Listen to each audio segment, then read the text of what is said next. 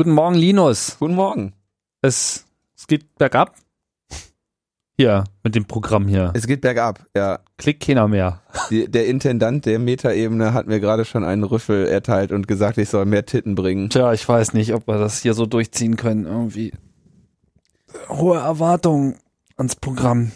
Unter 100 Flatter im letzten Podcast, weit unter 100 Flatter. Und das war eine super Sendung. War die beste Sendung. Ja, War die beste Sendung. 29.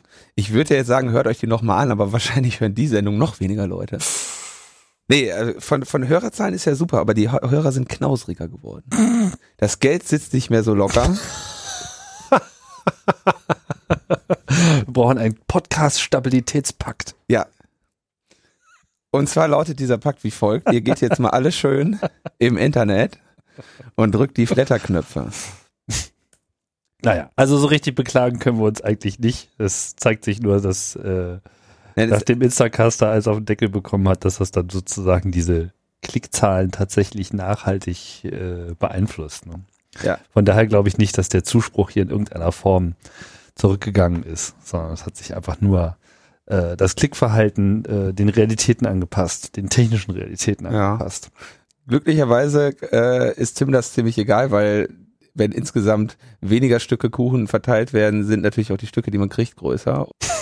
Ausreichend nach wie vor für die für die Oh Mann. für das Füttern der Kinder. Also Nur verzerren wir mal das Bild hier nicht komplett hier. Wir sind dankbar für jede Unterstützung. Und wichtig ist das nicht, sondern wichtig ist, dass hier ordentliche Sendungen produziert werden. genau.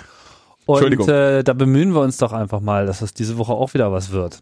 Und dazu haben wir uns auch gleich ein sexy Killer-Thema genommen, wo alle, alle sofort drauf anspringen. GEMA.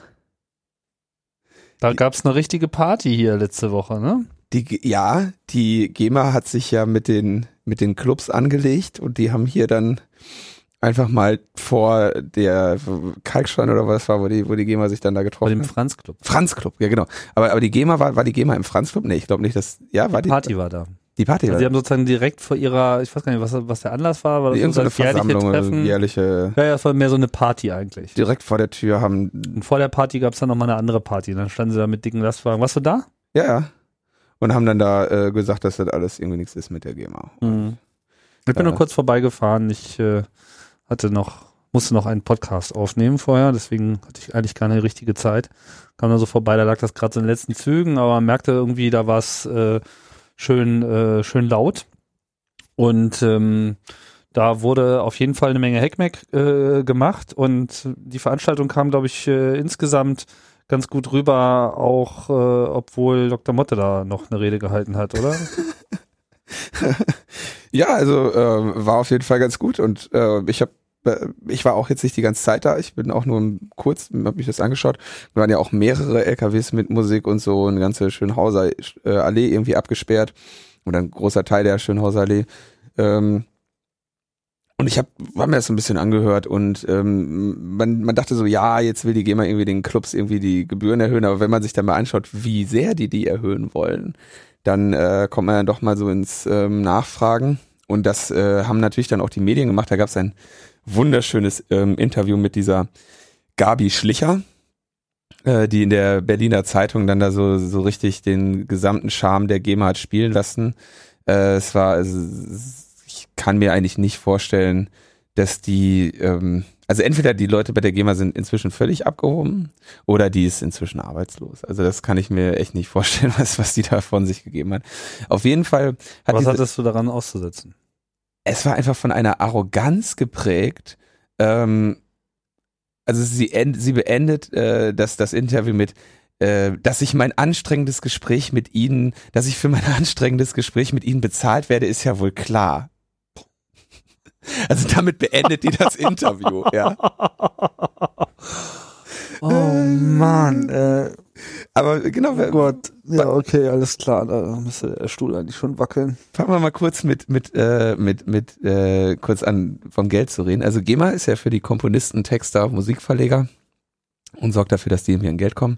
Die hatten, äh, da gab es einen sehr schönen Artikel in der Frankfurter Rundschau, wo dann mal so gesagt wurde, zweite, also alle Zahlen, die ich jetzt zitiere, sind von 2010. Da haben sie 863 Millionen Euro eingenommen. 863. Ähm, und erstmal 127 Millionen Euro hat die SEMA, GEMA dann erstmal selber verschlungen. Ja, also bei sich irgendwie verteilt. Das geht dann irgendwie, äh, haben ungefähr 1000 Mitarbeiter und äh, für diese 1000 Mitarbeiter mussten erstmal 127 Millionen Euro irgendwie innerhalb der GEMA selber verbraten werden, weil die Vorstände so zwischen einer Viertel und einer halben Million äh, Jahresgehalt haben. Und äh, dann haben sie noch drei Dependancen, die irgendwie unterhalten werden und so weiter. Also 15 Prozent gehen sozusagen drauf für, für sie selber. Maintenance. Mhm. Und dann haben, dann bleiben ja 735 Millionen Euro über, die werden ausgeschüttet an die insgesamt äh, 65.000 Mitglieder. Wenn man da jetzt einen Durchschnitt bilden würde, würde man so also sagen, das wären so circa 11.000 Euro pro GEMA-Mitglied pro Jahr, die da so irgendwie verteilt werden. Ähm, 65.000 Mitglieder. Ja.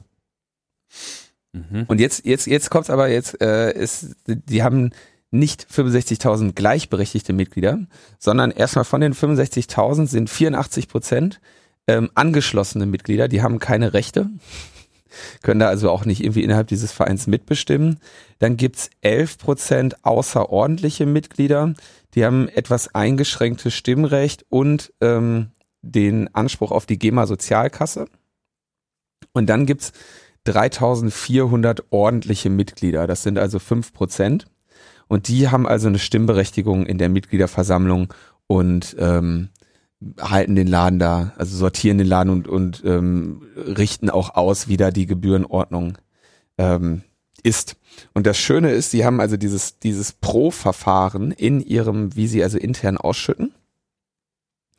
Und ähm, das heißt, also dieses Pro, der Pro-Faktor ist quasi ein Faktor, den der, den der, äh, den das Stück oder der Künstler hat auf jeden Fall, je öfter ein Stück gespielt wird, desto mehr Ausschüttung gibt es pro Aufführung.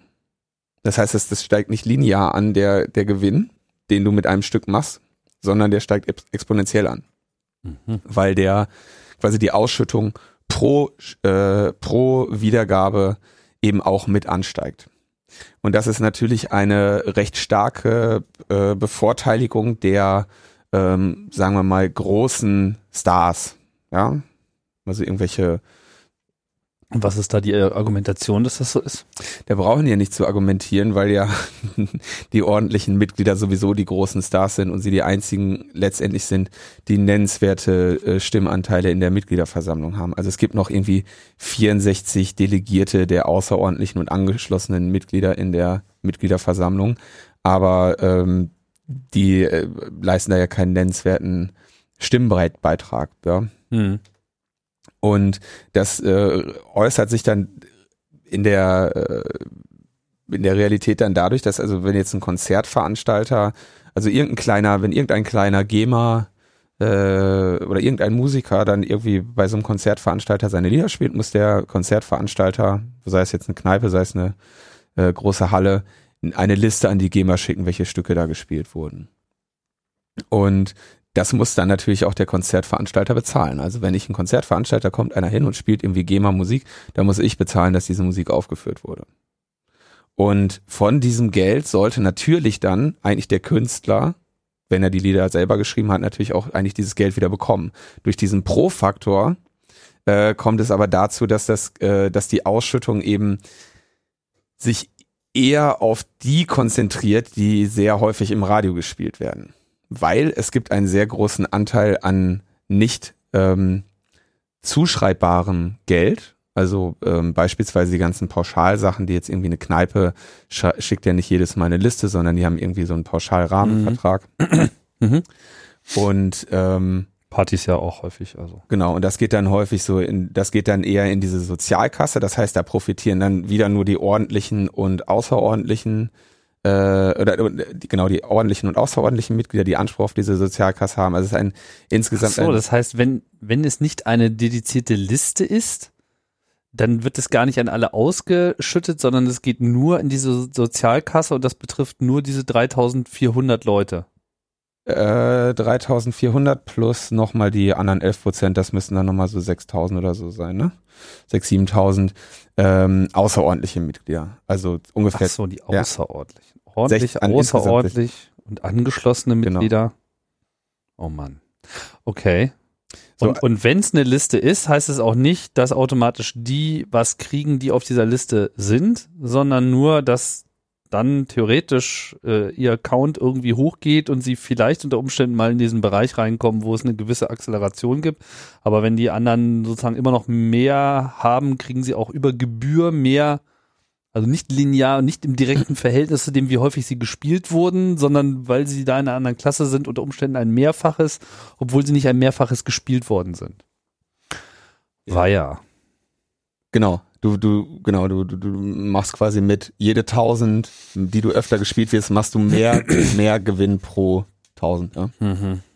Und da wehren sich also alle möglichen gegen und wird irgendwie auch Bohlensteuer genannt, weil es also quasi, weil alle ja äh, latzen müssen. Also zum Beispiel auch, äh, gibt ja auch diese GEMA-Abgaben auf äh, USB-Sticks und so weiter. Ne? Die werden übrigens, wenn mich nicht alles täuscht, jetzt am Montag erhöht, am 1. Juli. Da wurde die Abgabe auf USB-Sticks und Speichermedien von vormals 10 Cent auf 1,95 Euro gehen an die Den. USB-Stick. Für den USB-Stick, ja, weil du Produkt, was es demnächst sozusagen eigentlich so für 20 Cent mal geben sollte, no, wenn man Mhm. mal so ein Gigabyte sich shoppt, kann aber nicht für 20 Cent verkauft werden, weil Ja. ja ein riesiger Schaden da entsteht. Also ich glaube, das Verständnis dafür wird äh, auf ein Minimum sinken in der nächsten Zeit. Ja, vor allem, das ist sehr schön, das sind 1850 Prozent, ne? Wenn du irgendwie von, von 10 Cent auf 1,95 gehst. Ja. Mhm. Ähm, benutze meine USB-Sticks ja auch nur, um Musik zu verteilen, muss ich auch sagen. ja, natürlich, Ja. klar, ne? Aber Aber noch nie das, eine andere Anwendung dafür gehabt. das ist, das ist sowieso sehr witzig, wie die, wie die, die, die Rechtsgrundlage der GEMA, da, es geht ja noch weiter. Ähm, und zwar gibt es ja die, die GEMA-Vermutung. Das ist sehr schön, weil wenn du, ähm, wenn du jetzt irgendwie eine Musikveranstaltung machst und spielst da GEMA-freie ähm, Musik, dann liegt die Beweislast auf dir und nicht auf der GEMA. Das heißt, wenn da irgendwie Musik gespielt wird und es ist unklar, ob dieser Künstler in der GEMA ist oder nicht, dann gilt die GEMA-Vermutung, der ist in der GEMA. Und ähm, da gibt's jetzt gerade einen sehr schönen, da hat die GEMA sich auch sehr beliebt gemacht. Äh, die Musikpiraten, die machen einmal im Jahr den Free Music Contest, wo dann so CC-lizenzierte Musik, Mhm. ähm, Also vor allem nicht GEMA-Musik. nicht GEMA, komplett frei lizenzierte Musik irgendwie in so einen, einen, einen Wettbewerb tritt und am Ende gibt's ein, ein Album, was sie dann daraus machen. Das kann man dann ähm, runterladen oder ich glaube auch kaufen, um den, um die Musikpiraten da irgendwie als Verein zu unterstützen oder so. Und ähm, da gab's jetzt irgendwie eine, eine Band, die unter Pseudonym oder eine, eine Band, die hat, hat einen Bandnamen, ja, steht ein Bandname und gibt's ein Lied. Und dann sagt die GEMA, hier, äh, die, die treten unter Pseudonym auf und nicht unter, dieses Pseudonym ist bei uns nicht gemappt mit einem bürgerlichen Namen. Also gehen wir davon aus, dass das einer unserer GEMA-Künstler ist, der, ähm, Hier anonym. der hier anonym etwa, äh, der hier anonym auftritt und deswegen hätten wir gerne ähm, das Geld dafür. Irgendwie hier Online-Bereitstellung, pipapo, ne? Schicken wir euch eine Rechnung. Und ähm, jetzt müsst ihr quasi erstmal beweisen, dass wer auch immer dieses Lied da eingetragen hat, nicht in der GEMA ist, sonst wollen wir das Geld haben. Und damit sind die erstmal ähm, wohl tatsächlich juristisch gesehen im Recht. Und deswegen hat der Musikpiratenverein ähm, natürlich gesagt, so seid ihr bekloppt so. hier oben, ja, Mhm. ihr, könnt dann das Geld abholen, hier oben. Und ähm, dann hat die GEMA gesagt, ja klar, okay, prima, dann verklagen wir euch. Und jetzt freuen sich die Musikpiraten für die neue Aufmerksamkeit. für die neue Aufmerksamkeit, diese, diese CC-lizenzierte Band, ähm, Texas Radio Fish oder so hieß die, glaube ich, ähm, freut sich natürlich auch. Und ähm, das Spannende daran ist, ich hatte das ja schon mal erwähnt hier, dass CC-Lizenzen war, da sie werkbasiert sind, nicht mit den GEMA-Lizenzmodellen vereinbar sind, da diese auf den Künstler bezogen sind. Und das ist also wirklich eine, in der Tat eine, also unter Kleinkünstlern höre ich das auch, wird das auch so gesagt, dass es quasi eine Falle ist, äh, in die GEMA einzutreten, weil du natürlich auch nicht so einfach dort wieder rauskommst. Da gibt's irgendwie so eine ähm, Übergangsfrist. Ich, äh, Dr. Motte hatte das in irgendeinem Interview erzählt, ähm, dass wenn man aus dem GEMA-Vertrag aussteigen will, muss man zwei Jahre warten, bis die ganzen Kompositionen dann auch GEMA-frei sind. Ähm, Also bis auch alle neuen Kompositionen GEMA-frei sind? Äh, Oder alle ich gehe jetzt erstmal von den bisherigen aus, aber der Dr. Motte sagt dann, äh, wenn ich heute den Vertrag mit der GEMA als Autor kündige und einen und in einem Monat eine neue Komposition habe, dann verlängert sich die Wartezeit auch um einen weiteren Monat. Und das heißt, legt er so aus, das ist ja auch richtig, das würde also ein Berufsverbot äh, gleichkommen. Das heißt, du müsstest aus der GEMA austreten und zwei Jahre nichts machen. Ähm, oh, geil. Das heißt, du kommst da, also wenn das so stimmt, wie gesagt, äh, Quelle Internet, ja. äh, wenn da, äh, ne, Quelle Dr. Motte, wenn das so stimmt, dann wäre das natürlich äh, ganz besonders schlimm. Ne? Aber es ist natürlich auch zumindest verständlich, dass die GEMA nicht zulassen kann, dass da andauernd die Leute rein und raus gehen, weil ähm, der administrative Aufwand natürlich für die auch enorm hoch wäre. Naja, ich meine, wenn sie eh schon 15 Prozent von dieser Kohle einnehmen, irgendwas müssen sie ja tun. Was mich halt auch, also es, es gibt wirklich so viele Stellen, wo man äh, mit dem Kopf gegen die Wand äh, rennen will, wenn man sich mit diesem GEMA-Thema äh, beschäftigt. Was ich zum Beispiel auch absurd finde, ist so dieses, du wirst zwar angehalten, da ausführliche Listen zu machen, ja, aber auch im Jahre, was haben wir jetzt? 2012, ja, ist es halt so, dass dann so Radiomoderatoren wirklich ernsthaft Namen und Titel eintippen, ja äh, wo ich mich A frage, warum gibt es nicht so etwas wie eine GEMA-ID? Ja, also wenn diese Tracks GEMA geschützt sind und diese Produzenten diese Werke in die Öffentlichkeit geben, warum registrieren sie sie dann nicht gleich bei der GEMA und kriegen eine ID und diese ID ist in irgendeiner Form ähm, darin enthalten? Und ähm, also das ist schon mal das erste Absurde. Also ja. es wird einem auch extrem schwer gemacht, solche Listen überhaupt zu erstellen. Ja. Und vor allem macht sich ja die GEMA auch extrem schwer, diese Listen in irgendetwas Zuordnung, zuordnenbares umzusetzen. Was einem natürlich irgendwie, also da kann man jetzt sagen, okay, die sind einfach noch so ewig gestrig, dass sie sich das halt am liebsten per Fax schicken lassen, la la la. Ja, und ja. mag ja auch Leute geben, die irgendwie nicht über die notwendigen elektronischen Kommunikationsmittel verfügen, aber ich meine, das muss jetzt auch langsam mal ein Ende finden. Und es macht so ein bisschen auch den Eindruck, ich will das jetzt nicht unterstellen, aber der Eindruck entsteht natürlich, dass sie irgendwie auch gar kein Interesse an diesen Listen haben. Genau, das, ja, das, das haben sie auch nicht. Also es ist in der Tat so, es entsteht für die ein administrativer Aufwand und so, wie sie die Kohle umverteilen wollen, also wie es im Interesse der, der ordentlichen Mitglieder ist, müssen diese Listen nicht allzu genau geführt werden. Einerseits nicht genau geführt werden, beziehungsweise auch viel Motivation da, äh, dass sie gar nicht geführt werden, weil in dem Moment kriegen sie ja auch die Kohle, aber exklusiv. Ja, ne? Genau.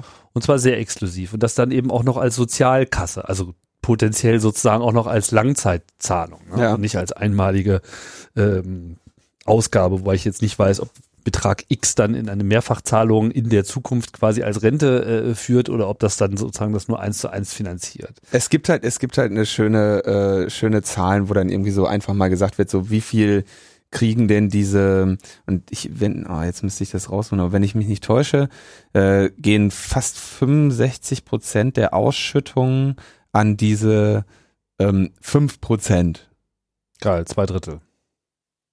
Ja, wenn ich der, also die Zahl, die habe ich jetzt gerade nicht im, jetzt muss ich ganz kurz schauen, aber es ist auf Würde mich Fall jetzt nicht überraschen. Ne? Ungefähr, also, also in diesem Bereich bewegt sich das. Also ein, ein, ein mhm. sehr, sehr nennenswerter Anteil geht nur an diese wenigen 3000 ordentlichen Mitglieder und ähm, ich, Und das vor allem für die Nutzung von Werken, die sie überhaupt gar nicht äh, gemacht haben. Ne?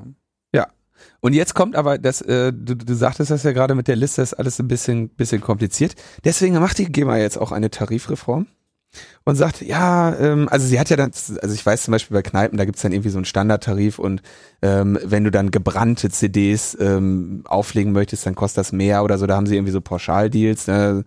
Ähm, obwohl du für die gebrannten CDs ja auch schon bezahlt hast. Ja, und MP3-Player anzuschließen und so, das kostet dann alles extra, das sind also relativ komplizierte Modelle.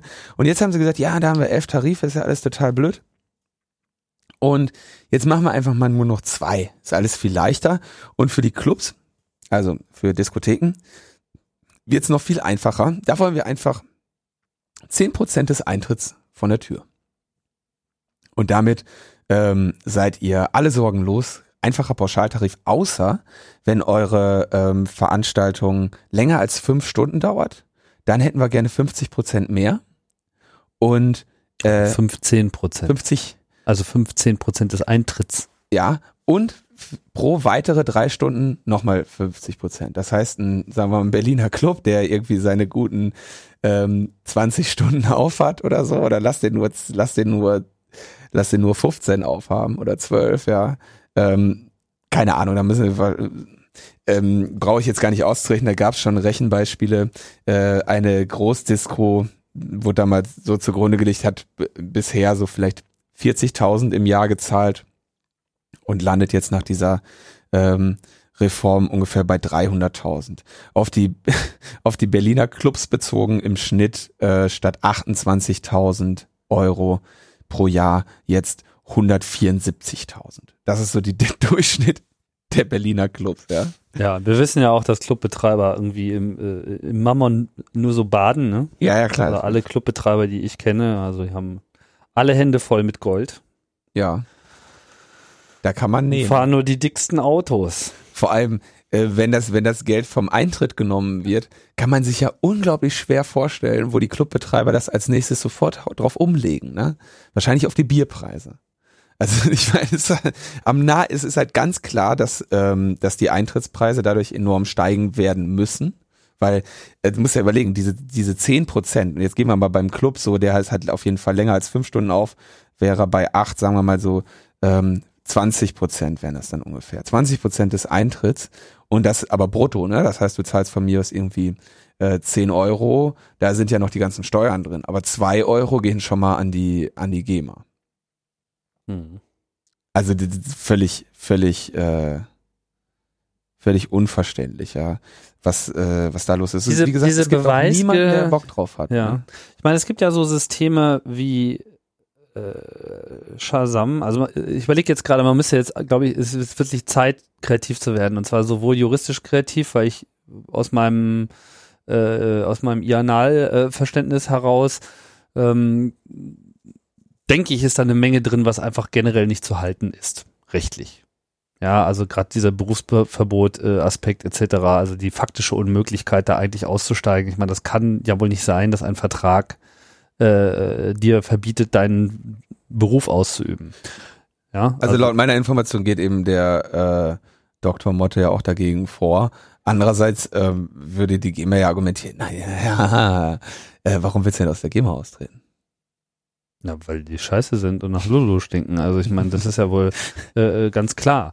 So, aber jetzt, äh, ich versuche jetzt gerade noch mal so ein bisschen äh, zu sehen, weil ich denke, wir haben hier mit dem Thema GEMA und Urheberrecht sicherlich den Tipping Point noch nicht erreicht, aber ich habe äh, die Diskussion schon lange nicht mehr so schnell den Berg hochklettern sehen. Ja. Und ähm, diese Creative Commons äh, Geschichte ist bisher ja immer so ein belächeltes, schönes Haha, wäre ja, äh, ja, die paar Songs und so weiter. Schön gedacht, ne?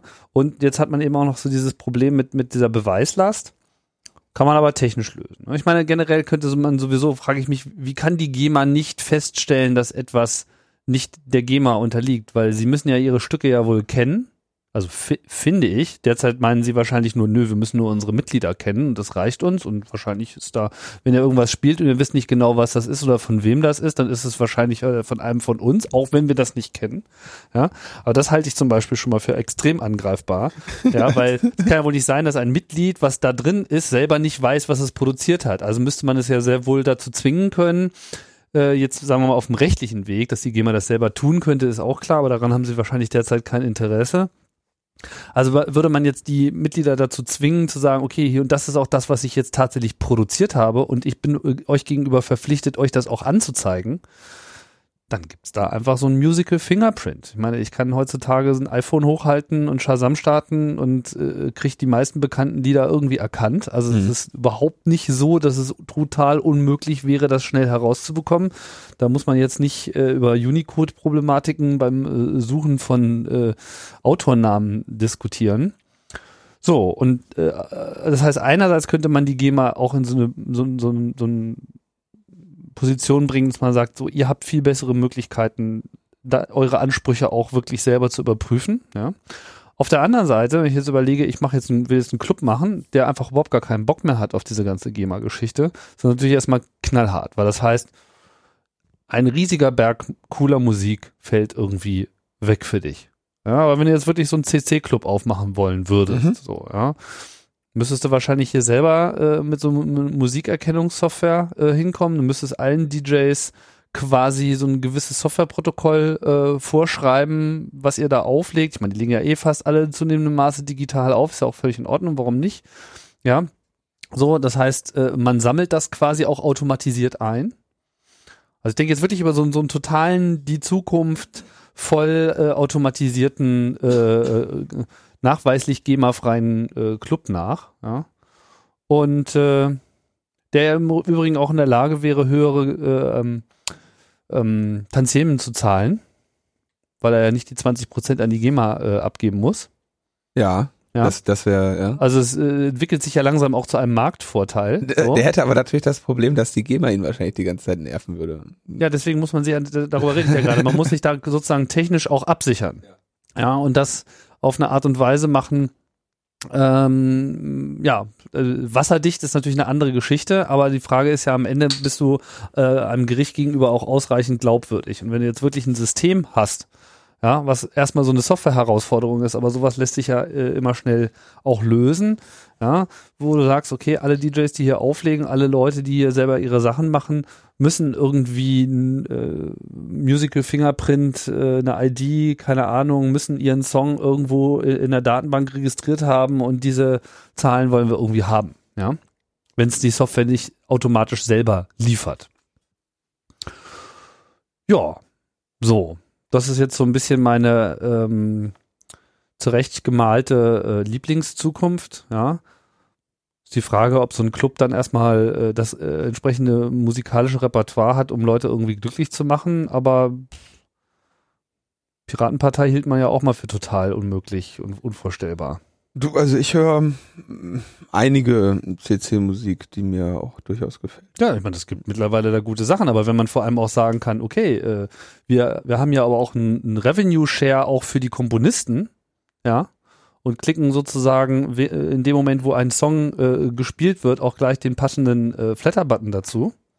Ja. Jetzt mal weitergedacht. Also nicht nur die DJs, die auflegen, kriegen automatisch einen Anteil aus diesen Eintrittseinnahmen, sondern auch alle anderen, alles freiwillig natürlich irgendwie, weil da gibt's ja jetzt keine Verpflichtung dafür, aber ich denke, auf der Basis müsste man das Ganze mal denken. Wir haben ja, hatten ja jetzt hier eingangs quasi so diese Instacast-Problematik äh, induzierte äh, Einstiegsdiskussion. Wenn ich das jetzt mal auf Musik äh, zurückübersetze, so wie dieses, oh, ich habe den Podcast automatisch gehört, er wird dann automatisch geflattert, wenn man das eben dann sozusagen auch in Clubs transferiert, ähm, ähm, für dort gespielte Musik, ja, könnte sich an der Stelle auch ein interessanter Mechanismus entwickeln. Würde sogar, wäre noch ein weiter interessanter Aspekt zu beobachten, denn wenn ich mich jetzt nicht täusche, ist es mit der GEMA so zu verstehen, dass die im Moment, also sie haben so eine Art Flächenberechnung, ja, also wie gesagt, ähm, für den ganzen kleinen Kram machen die ja eh irgendwelche Pauschalverträge, ne? Und ähm, der, da berechnen sie dann eben nach, nach Fläche. Und wenn du jetzt so ein Konzert veranstaltest, ist es nach meinen Informationen auch äh, momentan äh, nicht relevant, ob das ausverkauft war oder nicht. Du zahlst immer grundsätzlich nach Fläche und nicht nach Hörern. Das wäre natürlich dann eigentlich auch ganz nett, wenn man da mal irgendwie so ein bisschen automatisierteren Kram, dass man eben so, ne, Anzahl der Gäste und so weiter, äh, könnte man direkt, wenn, wenn man da Flatter oder ein ähnliches Modell mit reinbringt, direkt nochmal eher so diese Beziehung zwischen Musikern und, ähm, und, und, und Fans irgendwie stärken und so.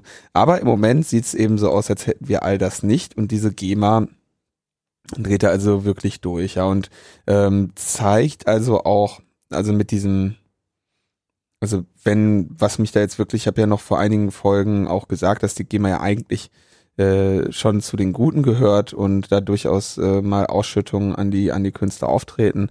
Aber wenn man sich diese, ähm, wenn man sich das anschaut, wie also wenn so ein, so ein Verein intern so eine, so eine ganz klar von unten nach oben Verteilung auch nochmal hat und irgendwie deine riesen, riesen Kohle für diesen administrativen Teil irgendwie versenkt, ne?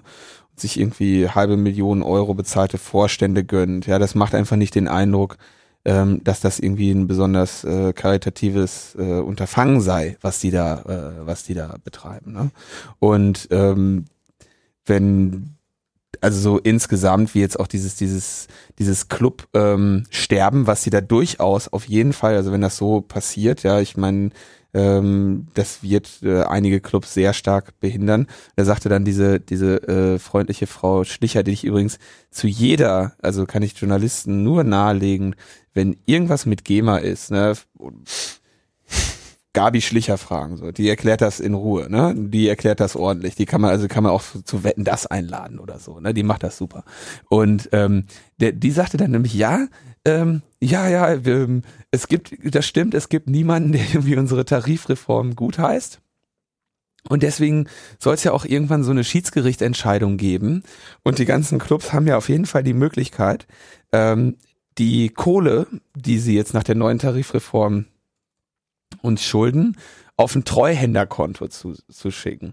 Und wenn dann irgendwann in anderthalb Jahren die Schiedsgerichtentscheidung ist, dann können die Clubs ja ihre paar hunderttausend Euro, die sie dann da reingesammelt haben, könnten sie die wieder haben, wenn sie äh, Recht bekämen. Ne? Vielleicht unter Umständen. Ja, mhm. also deutscher äh, Hotel- und Gastgewerbeverbande sind alle irgendwie dagegen gerade. Und ähm, ich muss ganz ehrlich sagen, dass ich das auch für ähm, verständlich halte. Ne? Also zehn Prozent des, des Eintritts beim Club klingt erstmal nicht so, klingt ja erstmal nicht so viel, aber wenn man, also wer mal ernsthaft irgendwie sowas betrieben hat, äh, der weiß schon, dass also in einigen Berliner Clubs mit, mit 10, 12 Euro der Eintritt eigentlich doch relativ human ist. Ich sage nicht, dass es ein billiges Vergnügen ist, aber ähm, im Vergleich zu dem, was man dort drin dann geboten bekommt, äh, sind diese Eintrittsgelder relativ ähm, human. Und wenn man sich überlegt, was ähm, also was passieren wird, dieser dieser GEMA-Kram, das wird jetzt ähm, natürlich werden nicht die Clubbetreiber das einfach hinnehmen, diesen diesen diese Mehrkosten, dann werden die natürlich auf die Besucher umlegen. Und dann sind wir die äh, sind wir die Gearschten. Ja, sind wir ja sowieso. Der kleine Mann, den du kennst, heißt der kleine Mann ist immer dran. Gibt es denn eine Liste, wer diese 3400 Leute eigentlich sind? Ähm, Gehe ich von aus, ja. Also ich meine, ist die irgendwie schon mal bekannt geworden oder ist die irgendwie irgendwie ähm, weiß ich jetzt nicht. Ich weiß auch nicht, worauf du da jetzt hinaus willst. Also wahrscheinlich kann man sich denken, wer es ist. Ne? Es werden alle größeren. Ja äh, gut, man kann sich ein paar denken. Ne? Ich frage mich, warum die Loyalität so mit diesem Verein äh, überhaupt so groß ist bei diesen Urhebern. Ich meine, äh, was was bitte äh, bilden die sich eigentlich ein? Ja, also gerade diese ganze äh, hyperventilierende, äh, schnappatmungsgetragene Diskussion ums irgendwie Urheberrecht der letzten Wochen da, die in den Medien ausgefochten wurde, die wir ja auch schon angesprochen haben. Also die machte auch wirklich einen, den Eindruck auf mich, dass wirklich also so viele Leute von den äh, aus der Urheberseite, ja, um die es ja eigentlich gehen sollte, auch gar nicht verstehen, was da vor sich geht. Nee, das tun sie auch nicht. Aber die, die also die, die Begründung, GEMA-Mitglied zu werden, ist ähm, schon relativ klar. Weil, ähm, also dir kann da eigentlich nichts passieren, außer dass die für dich in Kasso machen und dir Kohle überweisen. Ja, oder kann, dir kann auch passieren, dass sie dir halt keine Kohle überweisen. Ja, dann hast du eben keinen. Obwohl du aber im Prinzip sehr wohl gehört wirst und deine Musik genutzt wird. Also der eigentliche Anspruch mit, wenn mein Zeug genutzt wird, dann werde ich als Urheber auch vergütet, der stimmt ja so nicht. Also der ist für manche vielleicht wahr, ja, aber die meisten werden, äh, manche werden übervergütet und die meisten werden wahrscheinlich chronisch untervergütet. Ja, ja, klar. Ja, ja warum sollte man sowas toll finden? Weil man es nicht besser weiß. Ja, ja. Ja, und ähm, da, da arbeitet die GEMA ja jetzt gerade daran, das zu ändern. Und äh, das machen sie, wie gesagt, äh, sehr gut. Also die Personalie Gabi Schlicher ist da ähm, Gold wert, ja. Hm. Übrigens, die GEMA-Website funktioniert gerade nicht. Ich wundere mich, woran das wohl liegt. Hm. It's not just you. GEMA looks down from here. Ja, die sind also wahrscheinlich gerade unter DDoS-Attacke, die Internet-Bürgerwacht, äh, äh, Internetbürgerwehr rächt sich. Streamen wir gerade live? nee, das, ich, das ging auch, glaube ich, die Tage über Twitter. Aber gerade die GEMA, da, hat, da hatten sie sich ja auch beliebt mitgemacht, ne? dass irgendwie sie DDoS-Attacken hatten und dann haben sie da äh, Hausdurchsuchungen äh, durchführen lassen bei den äh, bei einigen der IP-Adresseninhabern und so. Also die, die, die GEMA ähm, Flauschkanone äh, feuert aus allen Löchern, ja. Also die, die machen sich überall beliebt, ja. ja eine gewisse Nervosität ist auf jeden Fall schon zu spüren. Ne? Tja, schauen wir mal. Gut, haben wir das Thema durch? Haben wir, ja. Haben wir. Was gibt's denn sonst noch so Schönes? Ja, eigentlich nicht so viel. Kurze Meldung, eigentlich nur Karel de Gucht, der EU-Kommissar für Handel, hat dann äh, kurz dem ähm, EU-Parlament, welches ja am 4. Juli, der sich ja im Rahmen der nächsten Woche ähm, abspielen wird, über ACTA entscheiden soll.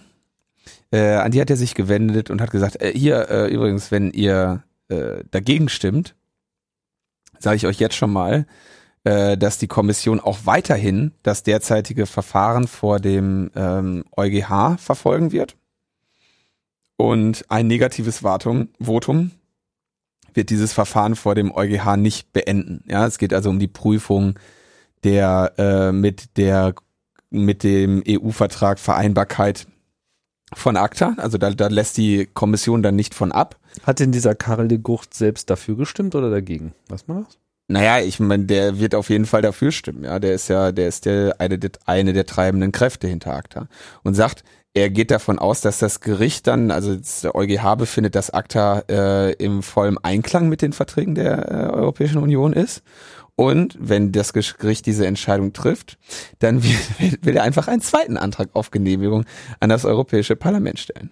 Ähm, also und einfach so lange abstimmen lassen, bis man das passende genau, Ergebnis äh, hat. Ja. ja. Und sagt dann also wirklich wohl, äh, ob das Parlament das in dieser oder in der nächsten Wahlperiode äh, betrachten wird, liegt also an ihn. Ja. Das ist ähm, das ist schon spannend. Also zu sagen, ja, okay, übrigens, wenn ihr das ablehnt, dann knall ich euch das einfach nächste Woche wieder auf den Tisch. Ähm, das ist eine Taktik. Ähm, Die wird bestimmt erfolgreich sein. Also könnte mittelfristig auch zu seiner Absetzung führen, wenn er es da übertreibt, also, aber es ist schwer einzuschätzen. Also es ist wirklich, ähm, fällt mir jetzt nicht mehr viel zu ein, ja.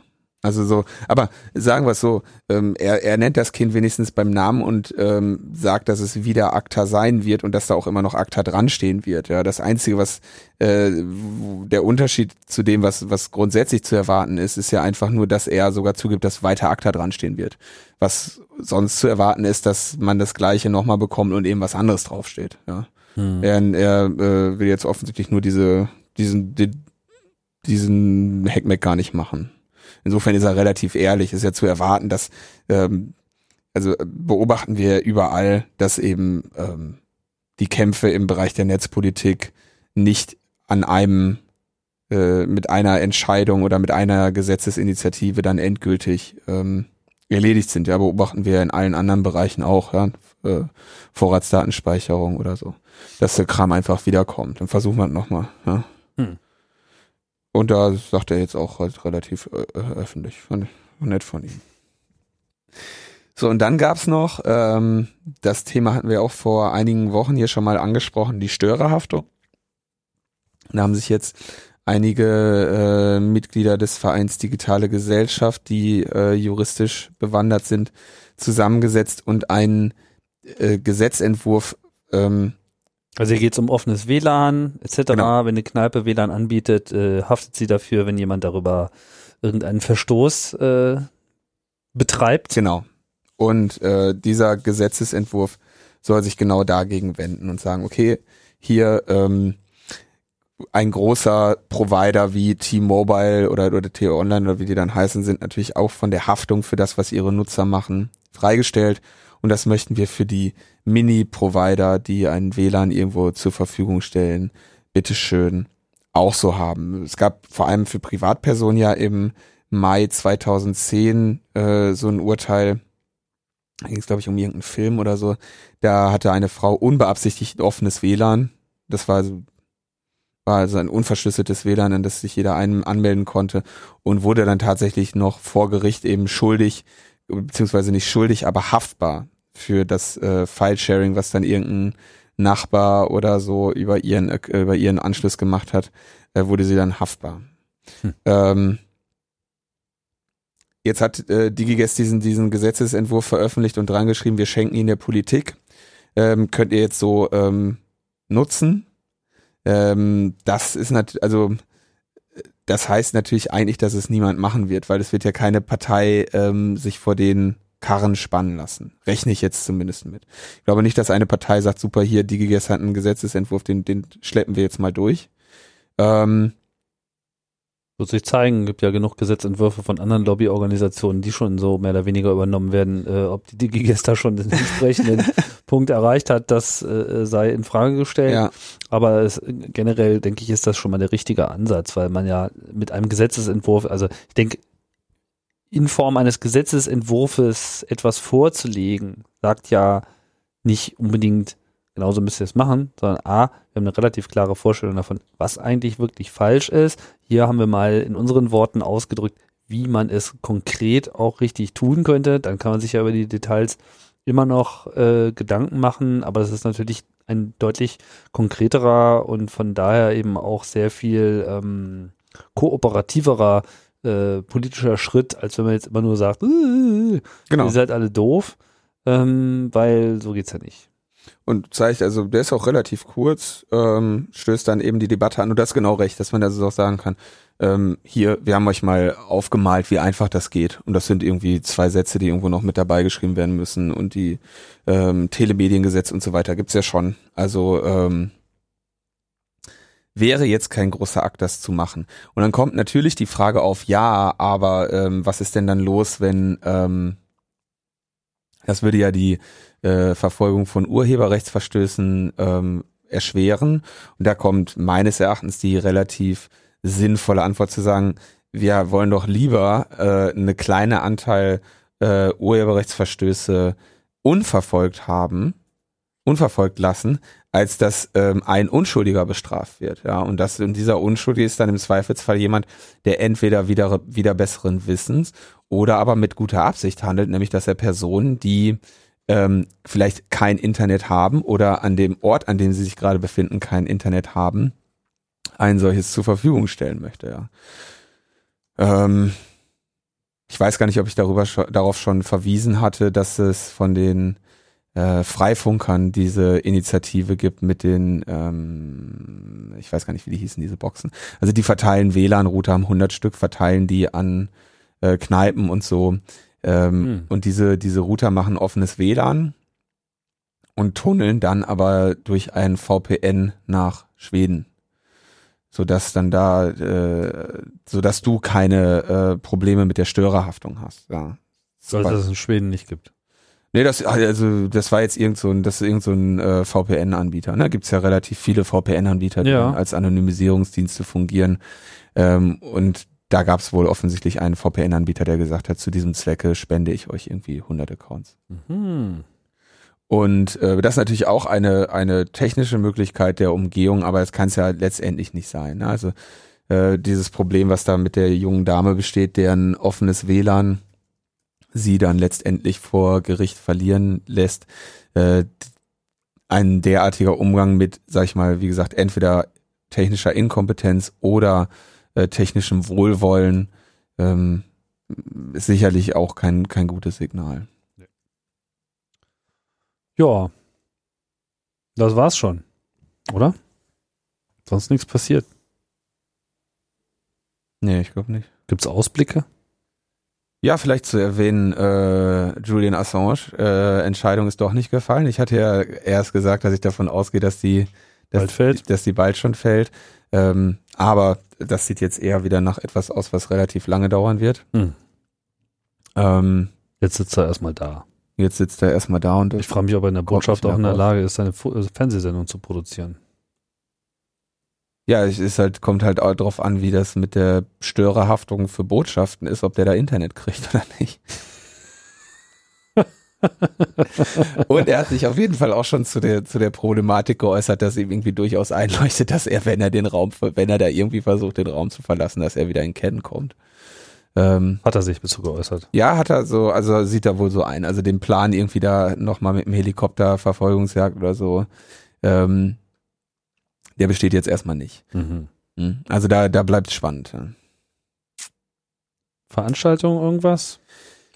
Ja, ach so, genau, ja. Wie gesagt, am vierten ist die Akta-Abstimmung. Da wird dann jetzt auch eingeladen zum äh, Digiges-Abend, an dem dann äh, gehofft wird, ähm, bei Grill und, und ähm, alkoholischem Kaltgetränk äh, den Etappensieg zu feiern. Am vierten dann. Am vierten, ja. Mhm. Okay. Links in unseren Shownotes. Ja. Können wir aufhören jetzt? Der letzte Link direkt neben dem Flatter-Button für, für Linus. Linus, Linus, Linus nimmt das sehr persönlich mit dem Ich- Flatter-Button. Ja? Ich also ich mache das hier alles nur aus Spaß und ich möchte, dass dann da wirklich bei den Flatter wenigstens irgendwie eine Zahl ist, wo ich sage, ja, guck mal, das ist eine schöne Zahl. ja, Eine schöne Zahl. eine schöne Zahl. Ja. Und bei meinen Twitter-Followern soll auch eine schöne Zahl. Et Linuzifer. Ja, da muss auch mehr hin, da ist auch keine schöne Zahl. Okay. Sonst bin ich mit allen Zahlen zufrieden. Super. Okay, dann war's das hier, die launische Ausgabe Nummer 30. Bis bald. ciao, ciao.